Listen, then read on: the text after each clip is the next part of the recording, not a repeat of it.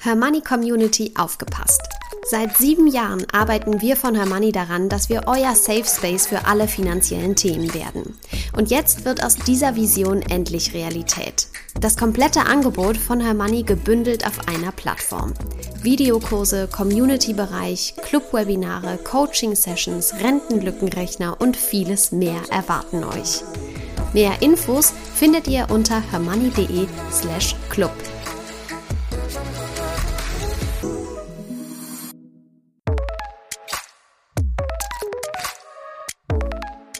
Das Hörmoney einmal eins. Finanzen einfach erklärt mit Simin und Saskia.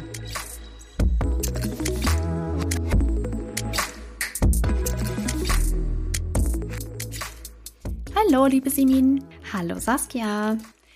So, jetzt treffen wir uns zum letzten Mal dieses Jahr und haben uns eine ganz ja, coole wow. Folge überlegt, wie ich finde. Wir wollen heute mal mit euch darüber sprechen, was eigentlich passiert, wenn das Depot proppevoll ist und ihr in ein Alter kommt, wo ihr dann davon zehren wollt. Wie man das dann anstellt, dass man den Betrag, den man dann monatlich so braucht oder jährlich wieder entnimmt.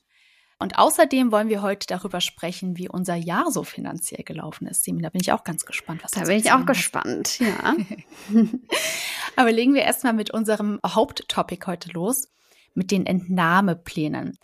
Viele von den Ladies, die bei uns im Hermoney Coaching sind, äh, sind zu uns gekommen, weil sie zum Beispiel eine größere Summe Geld haben, zum Beispiel durch eine Erbschaft oder durch eine Abfindung. Wir hatten auch schon jemanden dabei, die hat ihre Firma verkauft. Manche von euch gewinnen vielleicht hier und da auch mal ein bisschen Geld. Oder aber ihr habt eben euer Depot proppevoll bekommen, bevor ihr in die Rente geht.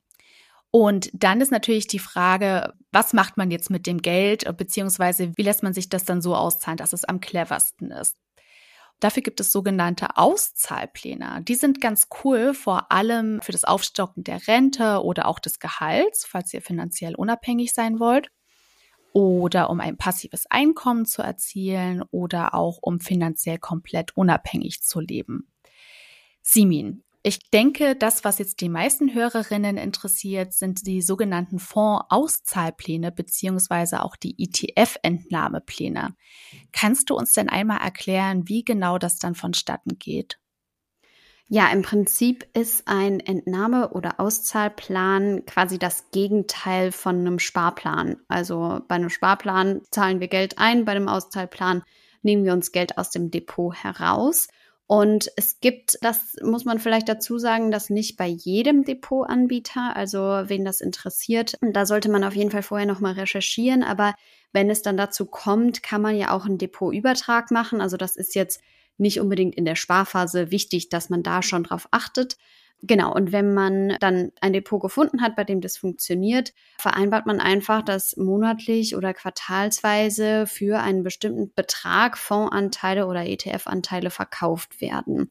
Und dieser Erlös steht einem dann natürlich als zusätzliche Rente oder wie du sagst, zusätzlich zum Einkommen zur Verfügung.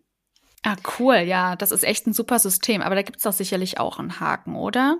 Ja, wichtig ist, oft verlangen Broker oder Banken zusätzliche prozentuale Gebühren pro Auszahlung. Deswegen hm. kann es hm. durchaus sinnvoll sein, sich nur einmal jährlich oder einmal pro Quartal Geld auszahlen zu lassen und das dann einfach auf einem Tagesgeldkonto beispielsweise zu lagern und mhm. ähm, dann darauf zugreifen.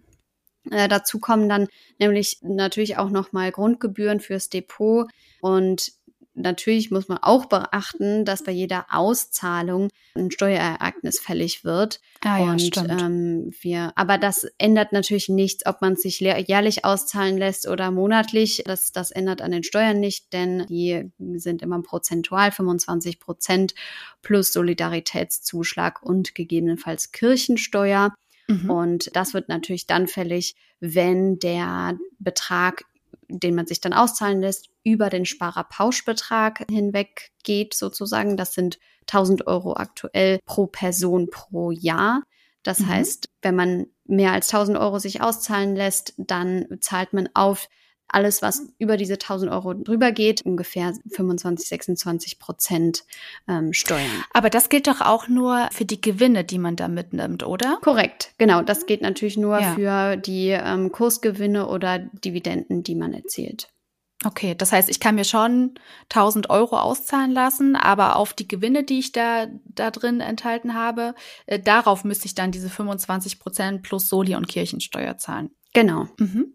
Vielleicht können wir äh, oder kannst du, Saskia, nochmal zusammenfassen. Was sollte ich irgendwie vorher beachten? Welche Fragen sollte ich mir stellen, bevor äh, ich mich für einen Entnahmeplan entscheide? Ich denke, am wichtigsten ist, dass man sich am Anfang fragt, wie viel Geld man eigentlich zur Verfügung stehen haben sollte. Also wie hoch die zum Beispiel zusätzliche Rente aus dem ETF oder Fondsauszahlplan sein müsste. Und wichtig ist auch zu wissen, wie viele Jahre das Geld reichen soll. Viele von uns rechnen da tatsächlich sehr pessimistisch und denken, ach, ich werde eh nur 80 und dann werden sie doch 110 Jahre alt und überleben sogar mich. Äh, von daher würde ich da schon schauen, dass man halt da eher optimistisch rechnet. Also im Sinne von, dass das Geld lange reichen soll, weil man sehr lange noch zu leben hat. Ja, und dann noch die Frage für all jene, die vielleicht Familie haben, soll dann am Ende noch Kapital übrig bleiben, das ich vererben kann, ja? Das ist ja auch vielen wichtig, der Familie zum Beispiel etwas zu hinterlassen. Und dann wäre es natürlich super, wenn das Geld aus dem Depot nicht ganz aufgebraucht wäre. Und wenn man dann sich diese drei Fragen gestellt und auch beantwortet hat, dann wählst du eben eine Strategie. Dann kannst du entweder eine wählen mit oder eine ohne Kapitalverzehr. Und das funktioniert dann so, bei einem Auszahlplan ohne Kapitalverzehr werden nur die laufenden Erträge des Anlagekapitals ausgezahlt. Dagegen wird bei einem Entnahmeplan mit Kapitalverzehr zusätzlich peu à peu ein Teil des angelegten Kapitals verkauft bis es am Ende der Entnahmedauer aufgebraucht ist. Da ist dann also nichts mehr zum Vererben da. Und wenn ihr euch dafür interessiert, dann haben wir auch mal für euch recherchiert. Auszahlpläne sind zum Beispiel bei der Consorsbank, der Targo Bank, Flatex, Evergreen, Scalable Capital, Gerd Kommer Capital, dem S-Broker der Sparkasse, Smart Broker, Groney und Trade Republic möglich. Das sind schon eine ganze Menge, muss man sagen. Ne? Das ähm, ja. Hatte ich gar nicht. Also ich hätte irgendwie gedacht, dass es weniger sind. Hatte ich auch gedacht, aber ich glaube, dass die Depotanbieter das mittlerweile auch auf dem Schirm haben, dass das mhm. für viele Sparer und Sparerinnen interessant ist, ja, dass sie das ja, gerne klar, auch wird, haben möchten. Wird, glaube ich, auch, auch immer äh, beliebter, diese, diese Entnahmepläne. Mhm. Denke ich auch. Ja. Simin, ich finde es jetzt gar nicht mal so einfach zu berechnen, wie viel man sich dann eigentlich monatlich auszahlen lassen kann. Also ich denke, die Beträge, die unsere Hörerinnen dann am Ende ihres Sparerinnenlebens so im Depot haben, die sind wahrscheinlich auch höchst unterschiedlich und der Bedarf natürlich auch, je nachdem, ob man zum Beispiel in einer abgezahlten Immobilie wohnt und ob man einen ausschweifenden Lebensstil hat oder nicht braucht man natürlich unterschiedlich viel Geld. Wie kann man das denn jetzt am besten berechnen, wie viel man sich da monatlich auszahlen lassen sollte? Ja, da gibt's eine ganz gute Faustregel. Vielleicht hat die eine oder andere schon mal davon gehört. Die heißt 4%-Regel und besagt, dass das eigene Kapitalvermögen ungefähr 30 Jahre reicht, wenn wir jährlich 4% der ursprünglich investierten Summe entnehmen. Mhm. Jetzt ist es natürlich so, dass wir nie so richtig wissen, wie gut oder schlecht laufen die Aktienmärkte. Deswegen kann es durchaus auch sinnvoller sein, etwas konservativer zu rechnen und vielleicht nur zwei Prozent pro Jahr zu entnehmen.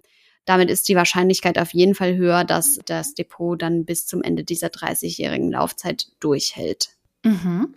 Aber vielleicht ist es auch gar nicht so schlecht, wenn wir ähm, nochmal ein Beispiel machen, wie so ein Auszahlplan funktionieren kann. Ja, gerne.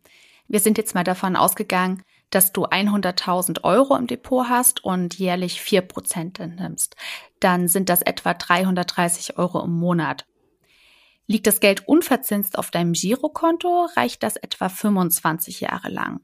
Legst du es aber zu einem Prozent an, reicht es drei Jahre länger, also 28 Jahre. Daran sieht man auch mal, was die unterschiedlichen Zinssätze nicht so ausmachen. Ja. Und vielleicht mal noch ein Beispiel. Nehmen wir an, du möchtest mit 65 Jahren in Rente gehen. Bis dahin hast du ein Depot von 50.000 Euro aufgebaut, das sich danach weiterhin mit 5% pro Jahr verzinst. Wenn du davon ausgehst, dass du 95 Jahre alt wirst, möchtest du dein Depot also über 30 Jahre verbrauchen. Unter diesen Bedingungen kannst du dir aus deinem Depot mit einem Auszahlplan eine monatliche Zusatzrente von rund 265 Euro gewähren. Nach den 30 Jahren, also wenn du 95 Jahre alt bist, ist dann das Depot auf Null runtergefahren. Es gibt also nichts mehr zu vererben. Weil es aber an der Börse nun mal keine Punktlandungen gibt, sind das alles nur so ungefähre Zahlen, um dir eine Größenordnung zu zeigen. Um deinen Auszahlplan genauer berechnen zu können, gibt es richtige Online-Rechner, die du nutzen kannst. So einen findest du zum Beispiel bei Extra ETF. Ich denke, damit haben wir einen ganz guten Überblick über diese Entnahmepläne gegeben. Aber ich habe euch ja schon am Anfang versprochen, dass wir auch fünf weitere Möglichkeiten zum Entsparen des Depots ausfindig machen konnten. Deswegen, Simin, starte doch gerne mal mit der ersten Alternative zu diesen Auszahlplänen. Genau, die erste Alternative ähm, ist ebenfalls ein Auszahlplan, aber eben bei der Bank oder der Bausparkasse. Auch mhm. ähm, Banken und Bausparkassen bieten einen Auszahl- bzw. Entnahmeplan an. Und das funktioniert so im Prinzip ähnlich. Du zahlst einfach eine größere Summe ein, zum Beispiel aus einem Erbe oder einem Immobilienverkauf. Und das Institut verzinst das eingezahlte Kapital dann aktuell mit ungefähr drei oder vier Prozent mhm. und überweist dir jeden Monat einen gleichbleibenden Betrag, bis das Geld aufgebraucht ist. Vorher legst du die Dauer der Auszahlung fest und kannst es so ganz gut steuern. Mhm. So einen Entnahmeplan bieten zum Beispiel die GEFA Bank, die IKB oder die Bausparkasse Mainz an. In der Regel steigt sogar der Zins mit der Laufzeit und solltest du sterben, bevor das Geld aufgezehrt ist, ähm, steht das Geld natürlich deinen ErbInnen zur Verfügung. Mhm. Aber Achtung, das Geld, das du eingezahlt hast, kannst du dir bis Laufzeitende nicht einfach wieder so auf einen Schlag beispielsweise auszahlen lassen, wie das zum Beispiel bei einem Depot der Fall ist, wo du natürlich äh, jederzeit über das Geld verfügen kannst. Hm. Das ganze Geld für so eine lange Zeit in nur einen Auszahlplan anzulegen, ist also natürlich ein bisschen schwierig. Ähm, eine Variante wäre es natürlich, ähm, das Geld auf verschiedene Auszahlpläne mit unterschiedlichen, nicht zu langen Laufzeiten aufzuteilen. So wird man eben immer wieder liquide und kann je nach Zinsumfeld immer wieder aufs Neue entscheiden, was man mit dem Geld machen möchte. Mhm. Oder man teilt das Kapital auf Auszahlplan und Festgeld auf, um auf Nummer sicher zu gehen. Hm, das klingt wirklich nach einer Alternative für sehr sicherheitsbewusste Anlegerinnen. Genau. Aber wir haben auch noch was für etwas risikoorientiertere Personen dabei, nämlich die ausschüttenden ETFs. Saskia, vielleicht möchtest du die einmal vorstellen. Ja, sehr gerne. Unsere ausschüttenden ETFs sind unsere zweite Alternative zu den normalen Fondsentnahmeplänen. Und das läuft so. Wenn sich dein Ruhestand nähert, kannst du dein Depot peu à peu von thesaurierenden in ausschüttende ETFs umschichten. Dafür kannst du zum Beispiel Aktien, Anleihe oder Mischfonds nutzen. Die Ausschüttungsrendite dieser Fonds nutzt du dann, um deinen Lebensunterhalt zu finanzieren. Beim MSCI World kannst du zum Beispiel mit etwa anderthalb bis zwei Prozent Dividendenrendite rechnen. Den Betrag kannst du dir jährlich auszahlen lassen, ohne auf deinen Kapitalstock zugreifen zu müssen. Der wird nicht angefasst. Solltest du etwas mehr Geld benötigen, hast du auch die Möglichkeit, ein paar der ETF oder Fondsanteile zu verkaufen. Diese Möglichkeit eignet sich deswegen für all jene, die ihr Geld auch im Alter noch für sich arbeiten lassen wollen. Außerdem kann das Depot natürlich vererbt werden. Ich finde daran anschließend ist unsere dritte Alternative ganz passend, und zwar die Teilverkäufer. Simi, magst du die noch einmal vorstellen? Ja, das ist quasi so eine Art DIY-Variante von den ähm, Fondsauszahlplänen. Anstatt eines monatlichen oder quartalsweisen Auszahlplans können wir nämlich natürlich auch das Depot sozusagen als Brotbox ansehen, an die wir immer wieder drangehen, wenn wir Hunger haben. Wenn wir also Lust auf etwas haben, das ein bisschen mehr Geld kostet, dann ähm, geht man einfach an das Depot. Das kann zum Beispiel eine neue Skiausrüstung sein, die man sich gönnen will, oder ein Auto, eine größere Reise oder zum Beispiel die Ausbildung eures Kindes. Wenn ihr mhm. das Geld benötigt, kann, könnt ihr einfach entsprechend viele Fondsanteile verkaufen, um diesen Betrag liquide zu haben. Dabei sind allerdings zwei Dinge wichtig. für Aktienfonds gibt es natürlich gute und schlechte Zeitpunkte für einen Verkauf. Mhm. Ähm, rangiert die Börse gerade in der Nähe von Höchstkursen, ist es durchaus von Vorteil, ein paar Fondsanteile zu verkaufen. Unmittelbar nach einem Rückgang ist es verständlicherweise weniger gut. In diesem Fall gehen wir also lieber an unsere Sicherheitsbausteine. Irgendwann kommt sie dann natürlich die Erholung. Wann, das ist natürlich ungewiss. Je nachdem, wie groß euer Depot ist und wie oft ihr solche Entnahmen daraus tätigt, ist das Depot aber natürlich irgendwann auf Null gefahren. Dann ist es leer und ihr könnt nichts mehr entnehmen. Ja. Also durchaus eher vielleicht äh, sowas für, ja, wie ich sage, extra Ausgaben, die man vielleicht ein bisschen ungeplant hat, aber auf die man eben auch nicht angewiesen ist. Mm. Ja, verstehe. Dann stellen wir euch jetzt mal noch die vierte Alternative vor zu den herkömmlichen Fondsentnahmeplänen und das ist die sogenannte Sofortrente. Und die funktioniert so. Du überlässt einer Versicherung deiner Wahl einen Teil deiner Ersparnisse. Diese zahlt dir im Gegenzug bis ans Ende deiner Tage eine Rente aus. Die Rendite der Sofortrente ist niedrig, da die Kosten für Versicherungen ja bekanntermaßen recht hoch sein können. Damit sich die Kosten rentieren, solltest du möglichst alt werden. Diese Variante eignet sich zum Beispiel für sicherheitsbewusste Frauen höheren Alters, die beispielsweise gerade einen höheren Betrag geerbt haben. Genau, und dann gibt es noch eine letzte Variante, nämlich die Mischung aus Fest- und Tagesgeld. Wer, ja, ich würde gar nicht sagen Angst, aber äh, ein bisschen Respekt vor der Börse hat und äh, vor allem den damit verbundenen Schwankungen, kann natürlich auf eine Kombination aus Tages- und Festgeld setzen. Dabei teilt ihr eure Ersparnisse auf verschiedene Margen auf und ähm, ja, zerrst die dann nach und nach auf da sich durch die geringen Zinssätze auf Tages- und Festgeldkonten kaum vermehrt, solltet ihr aber vorher gut überlegen, wie lange das Ersparte reichen muss. Sonst lauft ihr Gefahr, dass die Konten leer sind und das Geld eben nicht bis ans Lebensende reicht. Ihr könntet zum Beispiel so vorgehen, dass ihr einen Teil des Geldes, zum Beispiel 12.000 Euro, auf ein gut verzinstes Tagesgeldkonto legt, um damit das erste Rentenjahr aufzupolieren. Weitere 12.000 legt ihr dann in ein einjähriges Festgeld an und sobald das fällig wird, also zu Beginn des zweiten Rentenjahres, überweist ihr das Geld wieder auf ein Tagesgeldkonto und lebt davon. Und so geht's immer weiter. Im zweijährigen Festgeld fließen wieder 12.000 Euro für das dritte Rentenjahr ein und so weiter und so fort. Mhm. Aufpassen solltet ihr nur, dass ihr nicht mehr als 100.000 Euro pro Bank anlegt, denn bis zu diesem Betrag ist das Geld geschützt, falls die Bank pleite geht. Wenn ihr mehr Geld habt, dann verteilt es lieber auf mehrere Banken. Mhm. Ich finde, das sind jetzt sehr, sehr gute Alternativen zu diesen Entnahmeplänen gewesen. Da sollte eigentlich für jede was dabei sein, denke ich. Hast du dir schon mal überlegt, wie du das dann später machst? Ich meine, du hast jetzt noch gut 40 Jahre Zeit, bis du mal in Rente gehen könntest, aber hast du dir schon mal überlegt, wie du das dann mal anstellen willst?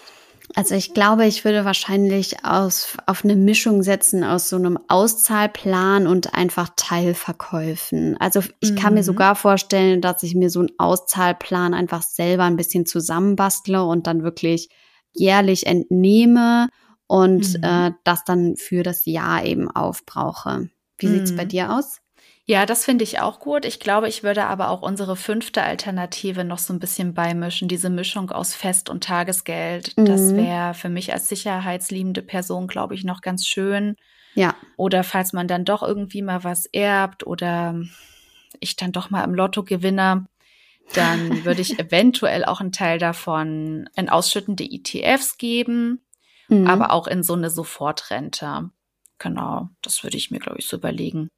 Ja, und jetzt, wo wir einmal dabei sind, über unsere persönlichen Pläne und Finanzen zu reden, Simin, ich bin super gespannt, wie dein Jahr finanziell so gelaufen ist. Wir haben ja so viel über Geld geredet alle 14 Tage und haben ja hier und da immer wieder neue Ideen und Inspiration tanken können. Wie war es bei dir? Was, was hast du geändert? Was hast du so gelassen? Wie lief es bei dir? Ja, also ich muss sagen, ich war dieses Jahr eigentlich sehr zufrieden. Äh, mhm, ich meine, wir schön. sind ja beide auch noch in der Sparphase sozusagen. Da mhm. ähm, ist ein bisschen auf und ab an den Börsen ja durchaus gut. Und ich habe auf jeden Fall meinen Sparbetrag noch mal ein bisschen erhöht, um das Ganze ein bisschen an die Inflation anzupassen. Auch ganz Sehr wichtig, gut. das regelmäßig mhm. zu machen.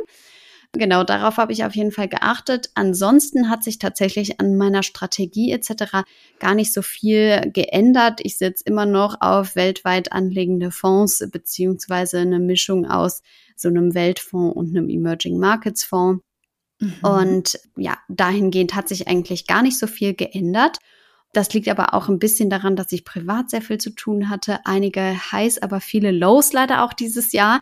Von daher bin ich ah. froh, wenn es rum ist und äh, wir sozusagen frisch und neu ins neue Jahr starten können. Mm, ja, aber es freut mich jetzt zu hören, dass du trotzdem immerhin deinen Sparbetrag oder deinen Investmentbetrag ein bisschen erhöhen konntest. Ja. Und das obwohl du aus unserer Spar-Challenge, ich glaube, nach zwei Monaten ausgestiegen bist. Ja, shame on me auf jeden Fall. Aber ähm, das konnte ich absolut nicht durchhalten. Ich bin gar kein Mensch, der irgendwie solche Challenges hinkriegt. Das ist auch ganz schrecklich. Ich würde das ganz viel lieber machen auch aber ich kriege das einfach irgendwie in meinem Alltag nicht integriert. Das habe ich mhm. gemerkt und deswegen gesagt irgendwann, Leute, es bringt nichts. Ich werde jeden Monat sagen, dass ich es nicht geschafft habe und das ist irgendwie auch nicht besonders motivierend. Ja, aber du hast viel besser durchgehalten.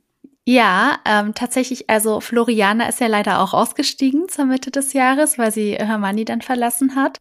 Ich weiß, dass sie privat mitgemacht hat, aber wir haben ähm, ihr Sparverhalten dann nicht mehr getrackt, sondern Alexa und ich haben dann zusammen die 52 Wochen Challenge zu Ende gebracht und hatten ja auch jeden Monat so kleine Side Challenges, die dann auch noch mal so ein bisschen extra Kohle aufs Tagesgeldkonto bringen sollten.